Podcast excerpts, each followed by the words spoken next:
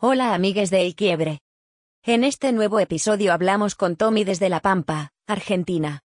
Tommy es un productor musical más conocido como Prod by Weakness. Conversamos sobre su mudanza de La Pampa a Buenos Aires. Los inicios de su carrera como productor. Sus planes a futuro. Volver a vivir con su familia durante la cuarentena, entre otros temas. Gracias Tommy por darte el tiempo.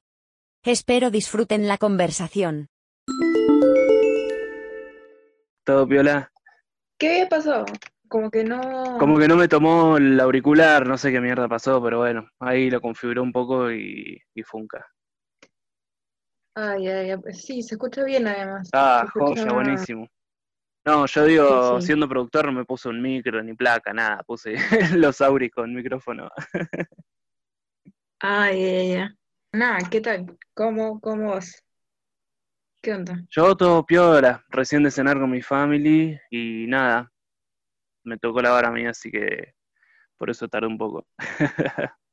Ah, Vi que estuviste como trabajando esa tarde, o sea, como que editando, no sé qué estabas haciendo Sí, esa tarde. anoche, anoche nos quedamos haciendo un tema con mi hermano y después yo me quedé haciendo unos beats y me quedé hasta como, no sé, las 2 de la tarde más o menos. Dormí. Como de, de, de frente. Sí, sí, tipo, me Sí. quedé toda la noche hasta las 2 de la tarde por ahí. Comí algo, me acosté a dormir hasta las 6, ponele, y nada, acá estoy. Wow. Primero siempre hago como una presentación breve de quién es la persona, pero te podrías presentar. Sé que eres, tu nombre es Tommy. Tommy. ¿Qué más? ¿Qué más? eh, Presentarme, no sé, soy productor musical y, y nada, creo que eso es mi vida básicamente. para eso, ¿qué, qué edad tienes? Porque, o sea, yo te veo y te veo súper joven, pero la verdad que como llega un punto en el que la gente ya no puede adivinar la edad de los demás, ¿no? Yo 22 años, Abres- además eres súper joven, ¿eh? 22, cumplo 23 en enero, estoy a, a mitad de camino. Y tú vives, tú vives en Capital, porque re- recuerdo cuando, cuando yo estaba en Buenos Aires y queríamos coordinar como alguna sesión o algo, a veces tú estabas como que fuera de Capital, una cosa. Eh, sí, el año pasado viví en Capital, pero viajaba un montón, tipo semana por medio, me iba, no sé, a Uruguay, a Córdoba, al sur, me iba al norte por el tema de los shows y eso. Y ahora con el tema del virus, eh, me vine a mi provincia, que es La Pampa, en el medio de Argentina, vine a visitar a mi familia y nada, me atrapó y estoy acá. Ah, cierto, el año pasado hubo como un tour en Bari- Bariloche, ¿puede ser? Sí, sí, eh, tocamos en una fiesta municipal que estuvo explotada mal, tipo, yo veía al público y no se veía el fondo de, de la cantidad de gente que había. Wow. Eh, veías al costado y estaban las montañas con el lago, era bastante hermoso. Y en ese show, ¿con, con quiénes más estabas tocando? O sea, ¿con, con quiénes más fuiste? Estaba haciéndole de DJ a Toby, estaba con mi manager en ese momento, Nacho. Después estaba Tade, un amigo de Toby, había un par de camarógrafos que estaban ahí con nosotros. eh, fue un crew bastante grande.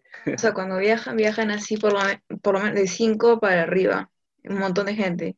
Sí, varios artistas, yo como sonidista barra DJ, el manager, stage manager, digamos, se le llama ahora. y sí, solemos ser varias personas. Ah, ok. Pero ¿desde hace cuánto tiempo que ya estás como que metido en toda esa escena, por decirlo así? Estoy eh, metido, pero no hace tanto, desde el año pasado, principios del año pasado, tipo, fue algo muy random, porque mm, yo estaba estudiando una carrera en mi provincia, ¿viste? Y estaba trabajando y no sé, me levantaba a las 8 de la mañana y volvía a mi casa a las 11 de la noche más o menos, porque estudiaba y trabajaba. Y llegó un punto que casi me explota la cabeza, tuve tres finales en un día, fue un día laboral de mierda y dije, wow, mierda. No, no, no estaba haciendo nada feliz y dije, bueno, ya fue, ahorro lo que puedo, me voy a Buenos Aires, aunque sea conseguir un trabajo allá, porque amo Buenos Aires, es una ciudad hermosa y tenía muchos amigos allá y digo, bueno, aunque sea trabajo allá y la paso un poco mejor que en este pozo. y nada, fui, estuve tirando unos currículums, estuve averiguando para empezar a estudiar otra carrera y me habla un amigo de hace ya 5 o 6 años que es Tomás García, que es otro productor también, eh, que empezamos prácticamente a producir juntos, es un amigo de Buenos Aires, es productor muy conocido también, y me dijo un día que caiga al estudio, que me quería mostrar cómo era, qué sé yo, qué sé cuándo, y bueno, un día voy así, tranqui, y conocí a, todos los famosos que estaban ahí, les mostré un poco de lo que hacía, pero de onda nomás, tipo, nunca fue mi objetivo eh, vivir de la música, digamos. Pero les gustó y hablaron con el jefe en ese momento y nada, pum pam, pasaron, pasó un mes más o menos y ya estaba firmando contrato con una discográfica para producir. fue algo muy loco, sí, decime. No, sí, o sea, porque yo recuerdo que mm, tu, o bueno, em, tu nombre como productor, o sea, como firma como productor por primera vez, yo lo vi en YouTube, en un video, en el video de, rangos de, Peque 77. Esa fue como Exacto. la primera vez que, tu nombre me sonó y Y un dato curioso, ese fue el primer tema que produje así profesionalmente. Y es el que mejor le fue.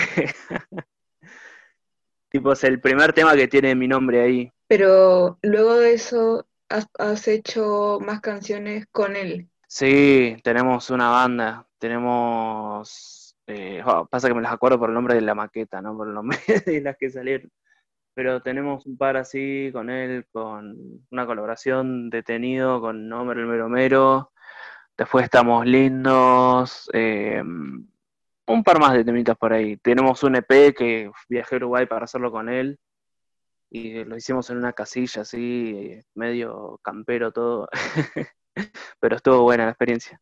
Ah, pero y ese el contrato que, que mencionas, sí, disculpa, el contrato que mencionas en, en ese momento, ¿qué edad tenías? Eh, tenía 21 recién cumplidos, porque cumplía en enero y al, no sé si fue el mismo día de mi cumple o al otro, había ido al estudio tipo a visitar y ponerle que un mes después de eso ya firmé ese contrato, digamos, con esa discográfica. Que ahora en realidad ya, no estoy más con ellos, estoy trabajando independiente, pero, pero fue un paso muy grande y me ayudaron muchísimo, tipo me, posicionaron en un lugar y, a partir de ahí no, no bajé más. claro, y en ese momento era toda la onda, estabas haciendo beats casi todos como que onda trap o cómo eran, cómo eran los beats que estabas haciendo o bueno, o produciendo las canciones? El 90% te diría que son trap, tipo, es lo que está pegando fuerte acá en Argentina últimamente. Va, en realidad ya desde hace años, pero como que el año pasado y este año está muy fuerte. Tipo, ya es algo más internacional y hay muchos artistas a nivel nacional que si bien no son tan conocidos como otros, como los nombres que ya conocemos todos, ¿no? Eh, puede, se puede vivir de esto muy tranquilamente y es una escena gigante, llena de artistas súper talentosos y, es una locura eh, la cantidad de artistas con los que he trabajado y amigos que he hecho en el camino, amigos que he perdido, etcétera. Fue una, una locura. Un año cambió mi, mi vida, eh, dio una vuelta completamente, tipo, yo pasé de ser un pibe tranqui que estudiaba y trabajaba una vida de vivir de la música con todo lo que eso conlleva, ¿no? Tipo, el descontrol, la locura de los pensamientos, eh, no sé, fue algo muy, muy flashero, muy repentino. Pero, y es un trabajo que también puedes hacer, o sea, ahora que estás en La Pampa, puedes continuar trabajando como freelance, como dices, desde allá, como que vendiendo, haciendo beats para vender tranquilamente. Sí, es que em, en estos momentos estoy viviendo de eso, tipo, yo tenía mi notebook, porque antes trabajaba en un estudio que ya existía, digamos, yo no me compré nada, y trabajaba para esa gente en ese estudio. Y yo tenía una notebook así nomás, y bueno, cuando arrancó la cuarentena dije, ya está, me puse con la notebook, eh, empecé a hacer producciones a distancia, tipo, me mandan vocales y yo hago el resto del trabajo, hago un beat, eh, mezclo las vocales, masterizaciones, etcétera. Y así fui juntando plata y hoy en día ya estoy casi a punto de tener todas las cosas necesarias para un estudio pro, así que apenas tenga eso y se calme un poco el tema este del virus, me mudo otra vez para Buenos Aires y ya pongo mi propio estudio, totalmente, totalmente solo. ah, qué bien, como que para ti, de hecho, hasta lo puedes como que, yo que sé, alquilar, qué sé yo, si fuera necesario. Y en un momento dado, capaz, pero no creo. Buenos Aires es, es jodido. este país es jodido en realidad unos amigos hicieron eso y les robaron todo. La computadora con años de laburo, los monitores, eh, micrófonos. Así que nada, si hay alguien de Cipoletti escuchando acá y se siente tocado, es un hijo de remil puta. ¿Y qué tal volver a La Pampa? ¿Hace cuánto tiempo que estabas en La Pampa?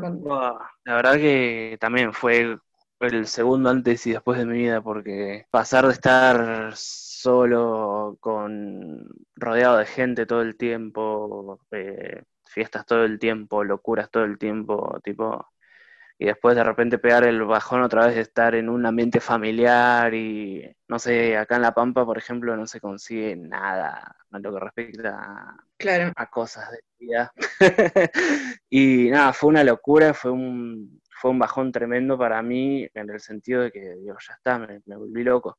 Porque encima yo antes era una persona que vivía encerrado y era feliz, tipo, yo estaba solo con mi compu haciendo mi música encerrado y era feliz de la vida. Pero mm, después me malacostumbré, tipo, me levantaba, salía para cualquier lado, estaba tres días, vaya a saber dónde, y volvía a mi casa y así, tipo, yendo al estudio y yendo a casa de gente que no conocía y así me acostumbré mucho a esa vida y volver al ambiente familiar fue fue algo muy jodido y ahí surgen un montón de cosas y nada. Los primeros meses fueron re jodidos, terminé hasta yendo al psiquiatra todo. ahora estoy empastado hasta las nueces, pero bueno. Ahora por suerte me siento mucho mejor, mm, tengo una mejor relación con mi familia en general, tipo, nos llevamos súper piola y siento que como que estoy listo psicológicamente para irme otra vez y no descarrilarme como hice el año pasado. Ah, para, para, para cambiar un poco el rumbo, dices. Yo pensaba que decías para, para retomar.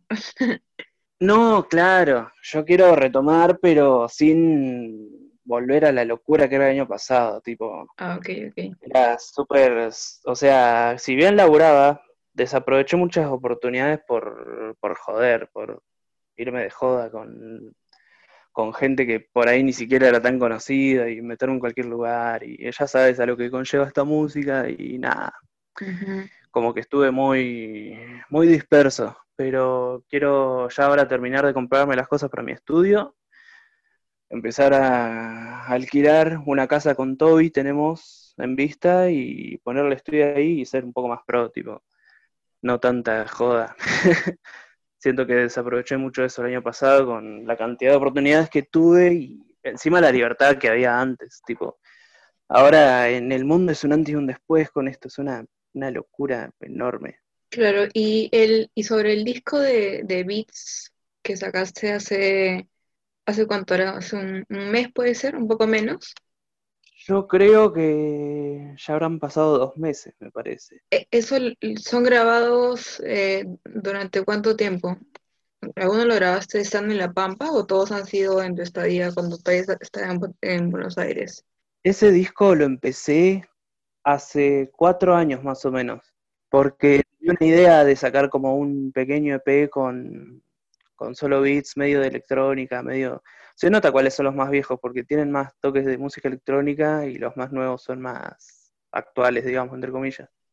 Pero hay un par de temas que tengo del 2017, 2016, otros temas que hice el año pasado que eran para artistas, pero que no, al final no terminaron siendo nada y le saqué las vocales y los puse ahí. Y otros que hice acá en La Pampa, tengo uno que hice con un amigo tocando la guitarra, otro que hice, qué sé yo, estando horriblemente mal a las 5 de la mañana, cosas así, ¿viste?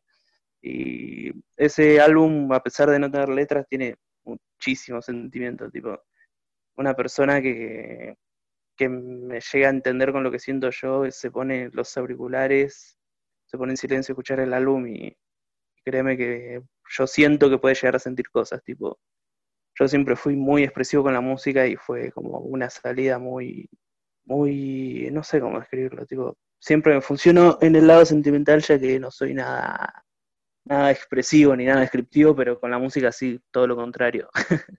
y es un álbum que recopila todo desde eso, desde hace cuatro años hasta ahora, tipo, hay diferentes moods, pero como que lleva una línea y a la vez no, y después tengo otros temas random que colaboré con algunos amigos, con Rodri Molina de Uruguay, que es productor de Mesita, de Santo, con un par de amigos que me hice en Buenos Aires, y así.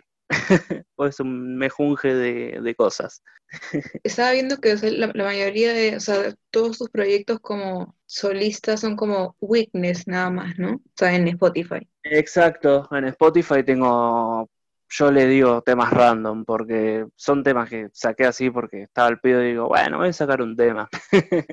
Pero ahora estoy planeando un álbum y ya quiero tener todo más organizado, tipo un álbum con todas las letras, con artistas amigos, gente reconocida, gente no tan conocida, pero que pienso yo que es muy talentosa y les quiero pegar una ayuda con eso, tipo con la exposición que tengo y nada, estoy preparando todo, estoy haciendo los beats acá en, en La Pampa, pero cuando me vaya a Buenos Aires a poner el estudio, vamos a grabar todo. Tengo artistas también que me van a mandar voces desde España, desde Uruguay, desde Chile.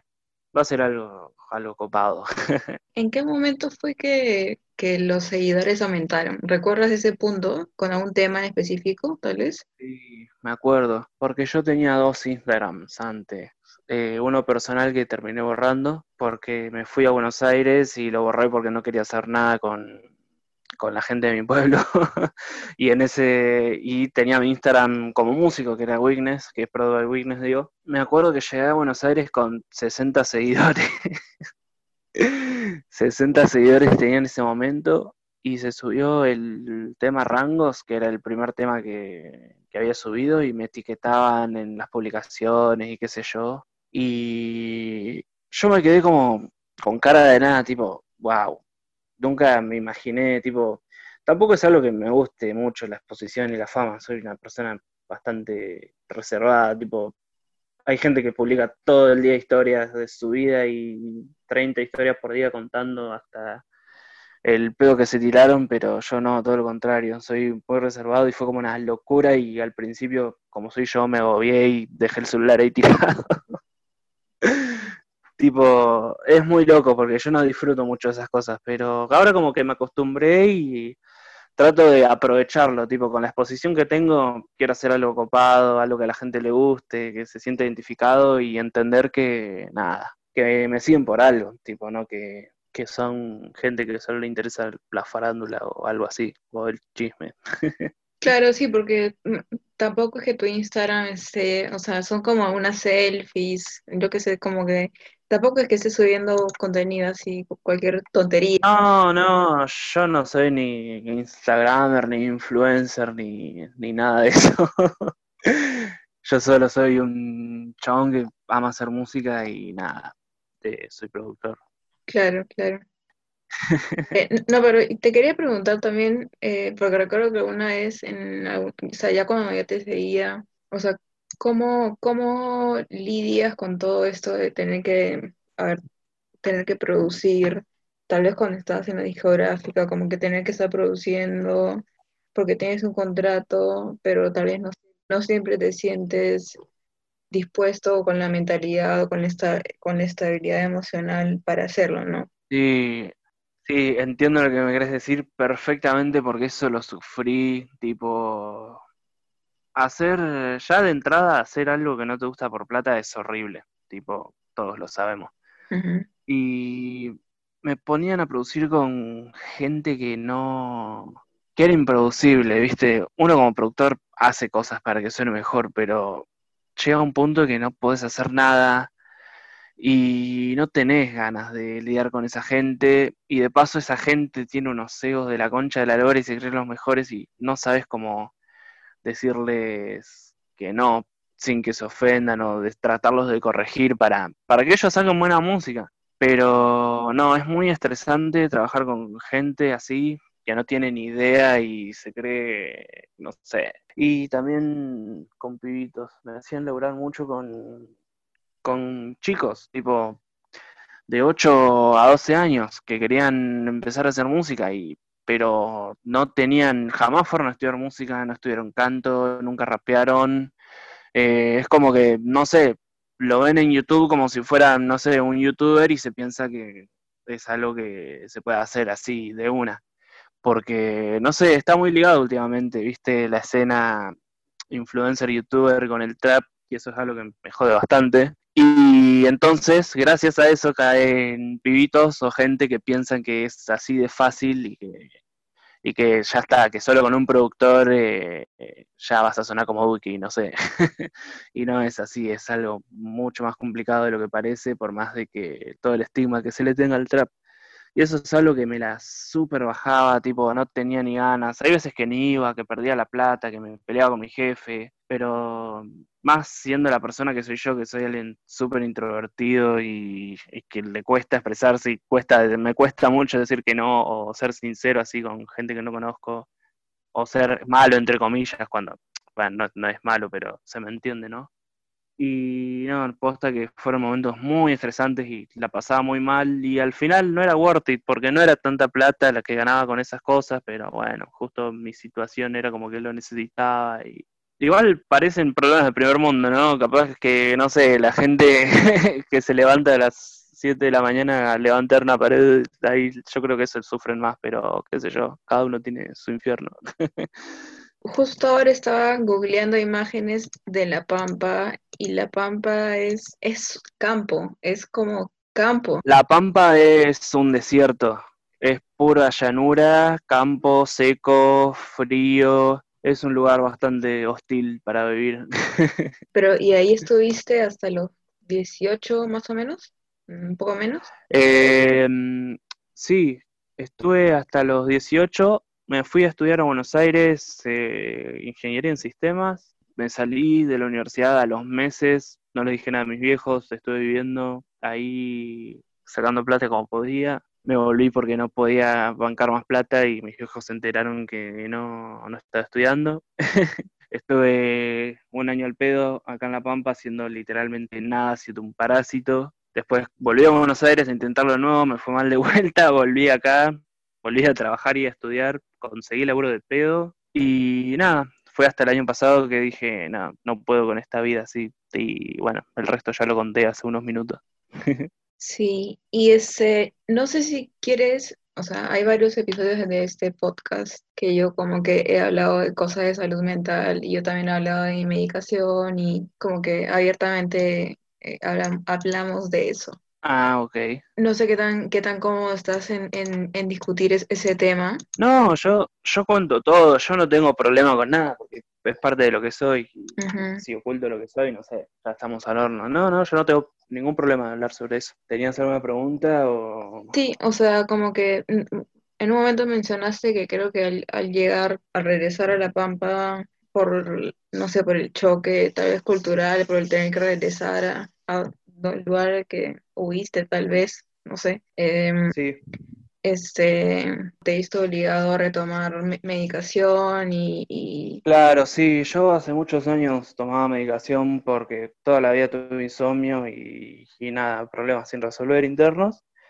Pero después las dejé porque como que me sentía medio mal, era muy chico igual. Y nada, después en Buenos Aires como tuve una vida tan loca, eh, no, no pensaba en los problemas que tenía para adentro mío en resolver y era tipo, cada vez que aparecía algo, no sé, me iba de joda y, me drogaba hasta las costillas y tomábamos mucha, tomábamos mucha codeína, que es, que es prometacina pura, tipo de dopamina pura, tomábamos mucha éxtasis, que es felicidad pura también, siempre cosas para evadir, ¿viste? Claro. Siempre cosas para evadir la realidad y cuando llegué acá y me vi sin nada, pasó un mes y bueno, más o menos, pasaron dos meses y empecé a tener ataques de pánico, empecé a tener crisis existenciales ultra fuertes, tipo al nivel de que no dormía durante dos, tres días, eh,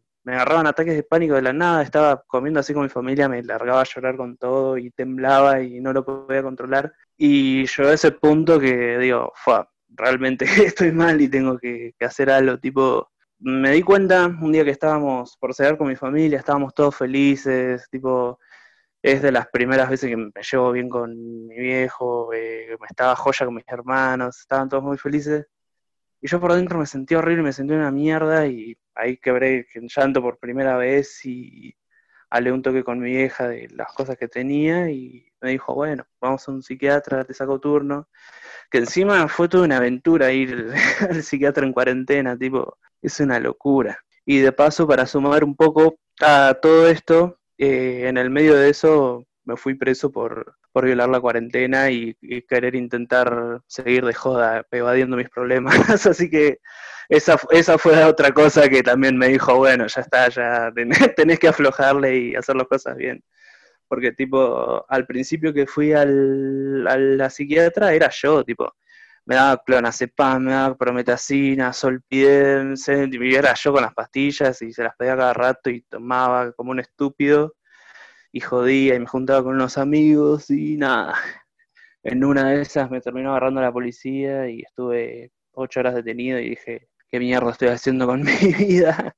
Y no fue muy agradable. Encima había prisioneros ahí que la verdad fue una experiencia horrible y yo creo que a partir de ahí dije, bueno, ya está, voy a empezar a tomar bien la medicación, me voy a pasar, voy a controlarme un poco con el alcohol, con todo, porque si no me voy a, volver loco, en serio, tipo. También notaba que me costaba mucho hablar, me trababa mucho, eh, no sé, fue como un punto de caimiento máximo. Y a eso sumarle las crisis existenciales y los problemas internos y cosas, así que estaba hecho una porquería.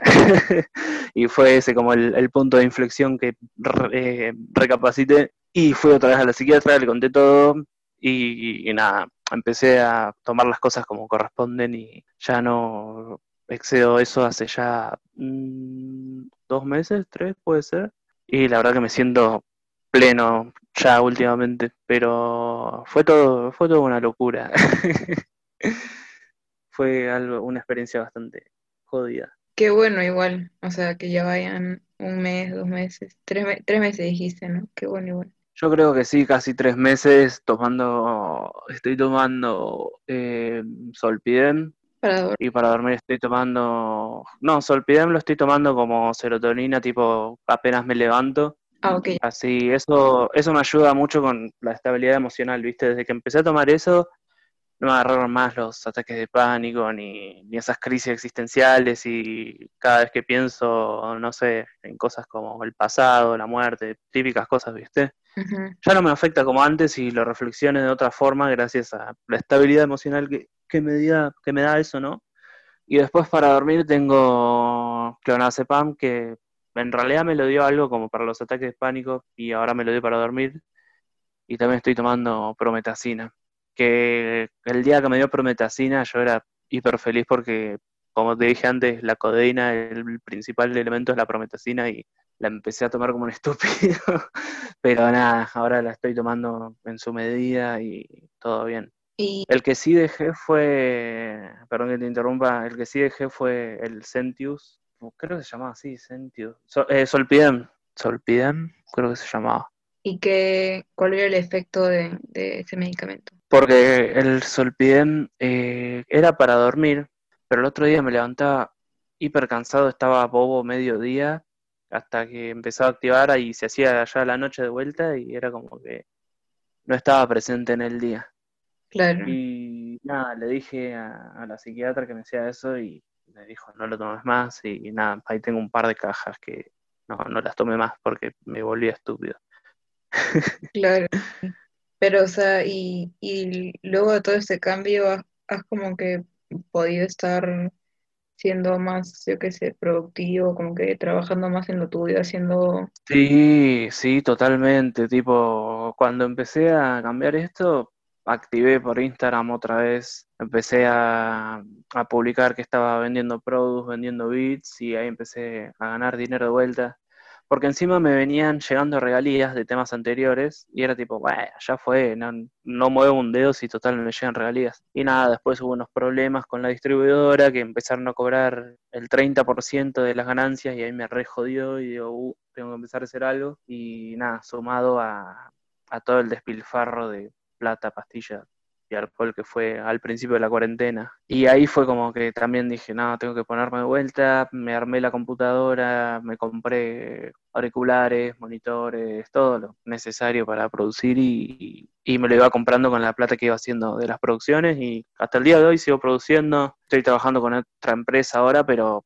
totalmente independiente, tipo, ellos me contratan a mí, pero no es algo como que de exclusividad o cosas así así que tengo un dinero fijo por, ese, por esa parte, hago cosas independientes por otras, trabajo con amigos, así me llegan regalías y como que estoy remontando un poco en mi vida. Ahora es como que, viste, cuando la curva está recién empezando a elevarse, creo que estoy en ese punto.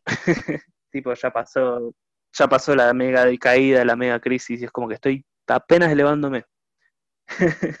Pero ya estuviste arriba y hasta abajo, estás volviendo hacia arriba lentamente. Exacto, exactamente. Igual no sé qué tan arriba estaba antes. No sé si estaba tan arriba o era una ilusión de la cantidad de drogas que tomaba y, pensaba que estaba bien, pero no, en realidad estaba mal y lo tapaba. Pero ahora sí, yo creo que estoy a camino de ser alguien más consciente y alguien más... Eh, no que no me guste tomar drogas, ¿no? Pero ser más responsable con eso, tipo, no ser tan estúpido y hacerme daño como me hacía antes. Claro. Igual como que poder armar, o sea, a mí me parece que creo poder armar un estudio profesional como a los 22 aproximadamente es como, es un proyecto bastante grande para alguien bastante joven, creo, ¿no? La verdad que me sorprendí de mí mismo, porque las cosas de audio como las cosas de video y las cosas, viste, de arte y audiovisual en general, son cosas muy caras. Y me puse las pilas y en dos semanas junté toda la plata y ya tengo casi todo. Tipo, me faltan un par de cosas que me tienen que llegar, pero ya tengo casi todo. Es una locura el, el potencial que tengo y desaproveché por tanto tiempo, cuando ya desde el año pasado por ahí podría haber tenido mi estudio y no lo decidí gastar en, en otras pavadas, digamos. La verdad que es, es una locura que a mi, a mi edad yo nunca me imaginé así, tipo, no sé, me imaginaba de cualquier forma menos así. ¿Y tus papás como, como entienden todo el, el, el, como lo que haces, como el negocio, todo lo que implica? Sí, mis, mis viejos son mis dos grandes fans, tipo, son mis fans número uno. Apenas sale un tema, lo ponen a todo volumen y escuchan mi música todo el tiempo. Lo supieron entender perfectamente y creo que mi relación con ellos es muchísimo mejor a partir de eso porque vieron que era alguien capaz de hacer algo así, tipo, y no un parásito que intentaba estudiar y, y que medio trabajaba y nada. creo que desde que me independicé y me va bien en esto, como que me llevo súper, súper bien. Yo creo que, viste que, qué sé yo, por ahí uno siempre tiene problemas con la familia, pero creo que el problema tiene más que ver con la convivencia que con, que con la, la gente en sí. Y desde que conviví, desde que me separé de la familia y me independicé y me pagué todo yo y eso, como que tuvimos mejor relación. Y mm, esa es como la última pregunta. Quería preguntarte, ¿qué estás escuchando o qué recomiendas? ¿O qué estás escuchando realmente? Ahora estoy en una etapa que, estoy escuchando música que escuchaba mucho en mi adolescencia, tipo, estoy escuchando mucho Korn, Red Hot Chili Peppers, eh, estoy escuchando mucho Björk, mucho, muchas cosas edgy que escuchaba cuando era adolescente. No sé por qué me pintó ahora de escuchar eso otra vez. Y les recomiendo que busquen en el pasado, vean videoclips viejos que son una locura, basta de el videoclip rapeado a cámara o el típico videoclip mostrando las armas y las minas, hay que ser más creativos, hay que inspirarse de, nuestro pasado y hay que revivir eso. Tipo, estoy manteniendo mucho esa filosofía y quiero con mi música hacer algo así, tipo, algo que sea una locura y que te dé que pensar, ¿no? Un video sin trascendencia con un culo, un arma y drogas, tipo, hay que fijarse en el pasado, cómo, cómo hacían las cosas y cómo eran expresivos. Y recomendaría mucho eso. Escuchar lo que sea, pero que sea del 2005 para atrás. Tipo la música alternativa de esa época, el rock, el new metal, la electrónica, la electrónica underground, la música experimental, todas esas cosas, eh, las recomiendo mucho porque hoy en día la música está teniendo una crisis horrenda que está muy conectada con gente famosa, influencers, tipo celebrities, y es como que me jode un poquito, me da un poquito en la espina eso. Extraño cuando la música era música y y era un arte sumamente expresivo y que se complementaba con el audiovisual y toda la locura y que a la gente no le importaba tanto la fama, sino expresar lo, que tenía por dentro, ¿no? Así que igual me fue la mierda, nada que ver con lo que me preguntaste, pero ahora estoy escuchando mucho Korn, mucho los Red Hot, estoy escuchando Soundgarden, eh, Linkin Park mucho, estoy escuchando bandas que escuchaba en mi adolescencia que como que las redescubrí de cierta manera y, nada, les recomiendo mucho escuchar y que vean esa estética de los 90, locura, que está muy buena.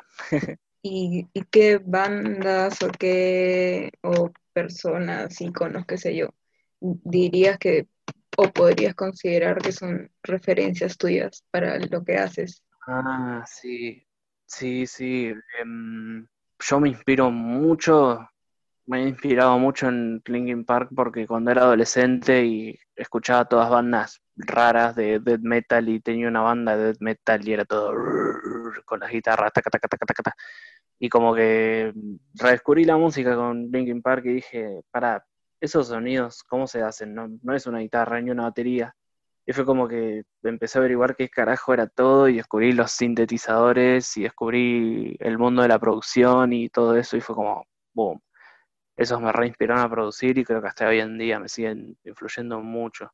Y después del lado más del trap, otra persona que me cambió mucho de la forma de ver es Travis Scott, que pasé de ver el trap como la pavada de moda a una música muy respetable para mí por todas las influencias que tiene él y la cantidad de sintes viejos icónicos que usa en sus canciones, las composiciones, las melodías. Eh, la verdad que me parece un artista excelente y del que todos deberíamos aprender. Tipo, yo creo que esos dos son como mis principales influyentes. ¿Y tu opinión sobre Kanye West y sobre Frank Ocean?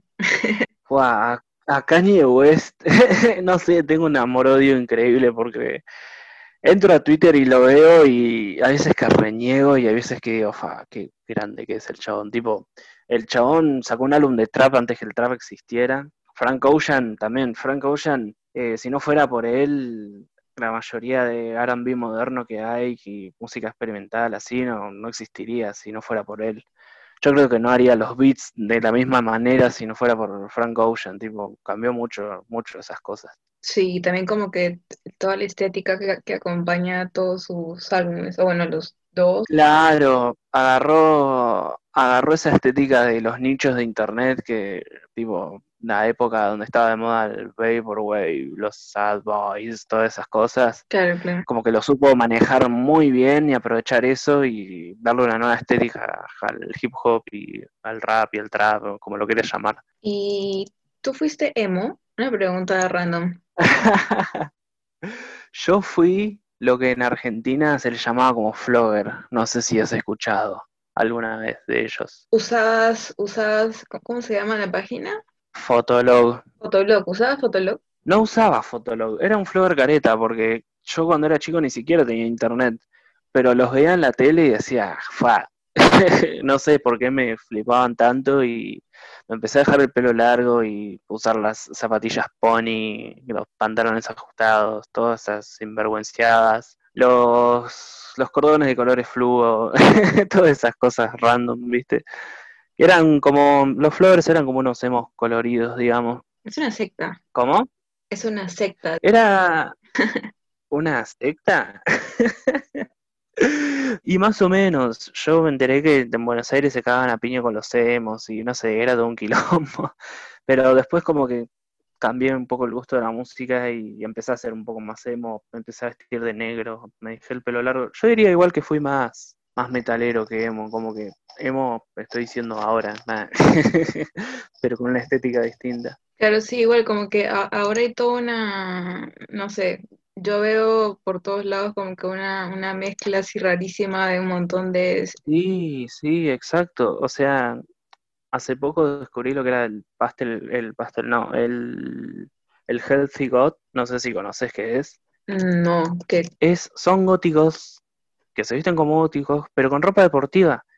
Y eso a mí me encanta porque me siento muy identificado porque amo la ropa deportiva, amo las cosas negras, oscuras, eh, me encanta toda esa temática y no sé, es re loco cómo se mezcla todo, tipo, cómo los traperos se visten cada vez más como metaleros y como góticos, cómo los metaleros se tiñen los pelos y usan, no sé, eh, remeras verdes. es re loco cómo se está fusionando todo, tipo mí me parece bien loco la, estética del el que es español, ese Pedro la droga, que es como, como un alien. Sí. es como e, es, bien lo, es bien loco, bien, bien como de color flúor, así, pelos largos, de, de teñidos, como Sí, es una locura. Pasa que los de nuestra generación supongo que tenemos la bendición de haber tenido las referencias de los 90 y de los 2000 y nuestros padres con los 70 y los 80 y es como que tenemos un mejunje de influencias que hoy en día encima con el internet y con las redes y la cantidad de páginas independientes que venden ropa es como que es una locura eh, la estética que puedes llegar a tener con tantas influencias y a la vez que es algo tan sólido hoy en día, tipo, es algo tan común ver a la gente vestida así, digamos. Sí, la verdad que sí. No sé cómo, cómo llegué a este tema, la verdad. Este. Ah, te pregunté si era emo. Recordé. Sí, me habías, preguntado si era No, a mí, pero me encanta la estética emo, me encanta, me encanta todo lo que son estas tribus de internet y sus estéticas y sus reglas, es todo algo que siempre me, me interesó. Claro. Emo, emo Revival, ya toca, ya toca un Emo Revival. Claro, ya estamos 2020, ya pasaron 10 años de los últimos álbumes, bueno, emo, así que falta, falta volver. Igual como que volvió un poco la onda emo gracias a Lil Peep, eh, Juice WRLD. Es como que esos artistas eh, como que retomaron el emo y lo llevaron a, otro nivel. Es como que el nuevo emo es este trap triste que, escuchamos hoy en día. Claro, sí, no se podría ver de esa forma, sí, no lo, había, no lo había pensado de esa forma. Yo creo que ese es el, como el, nuevo emo, entre comillas. Y el, el álbum que dices que estás, este, bueno, tú, el, el otro álbum que quieres sacar, como que ya tienes una fecha aproximada o todavía? Eh, está muy en pañales, pero yo quiero sacarlo en septiembre u octubre a más tardar. Tipo, le tengo que meter mucha pata porque son estimado casi 20 canciones. y nada, igual ya debo tener 15 ahí bastante encaminadas y falta nomás juntarme con gente y hablar un par de cosas, pero yo creo que bastante encaminado y que para finales de septiembre principios de octubre ya podamos salir con ese álbum. Igual cualquiera que busque Weakness Beats con Z puede escuchar tu álbum. Exacto, en Spotify está así, también está en Manca, es bastante fácil de buscar, aunque mi nombre no es tan fácil. 26 minutos con 23 segundos, así que no les va a quitar mucho tiempo y además está bueno. Hoy lo estuve escuchando mientras estaba haciendo el desayuno. Ah, buenísimo. Sí, es un, es un viajecito lindo, es cortito y muy sentimental, así que el que tenga ganas de, de escucharlo, bienvenido sea. Me va a conocer a mí más que de lo que podría conocerme hablándome y nada, eh, les agradezco mucho a todos los que escuchan mi música, significa muchísimo para mí. Bueno, te agradezco que hayamos podido hablar fue un toque difícil coordinar, la verdad. Sí, después de tanto tiempo. Tenía muchas ganas de hablar en un podcast. es muy loco porque es algo que empecé a consumir este año y me encantan y los uso mucho más que nada también para dormir. Y hay veces que ni me duermo porque les presto mucha atención. Me encantan, me encantan. Y me encanta el proyecto que estás haciendo y mucha fuerza y muchas felicidades y muchos éxitos y que sigas rompiéndola. Igualmente, a ti. Espero, espero con ansias que salga el disco este que dice que va a tener vocales y colaboraciones. Sí, va a tener artistas muy conocidos y artistas que no son tan conocidos pero que la rompen, así que espérenlo para finales de septiembre, principios de octubre. Buenísimo, entonces, muchas gracias de nuevo y estamos hablando pues. Dale, muchas gracias, muchas gracias a vos por invitarme. Estamos hablando entonces. Chao, buenas noches, cuídate. Buenas noches, nos vemos. Chao. Gracias por escuchar este episodio. Estaré atenta a repostear el álbum de Tommy cuando esté disponible para que puedan escucharlo. Recuerdan que lo pueden seguir como Prod by Weakness para estar al tanto. Hasta el próximo episodio.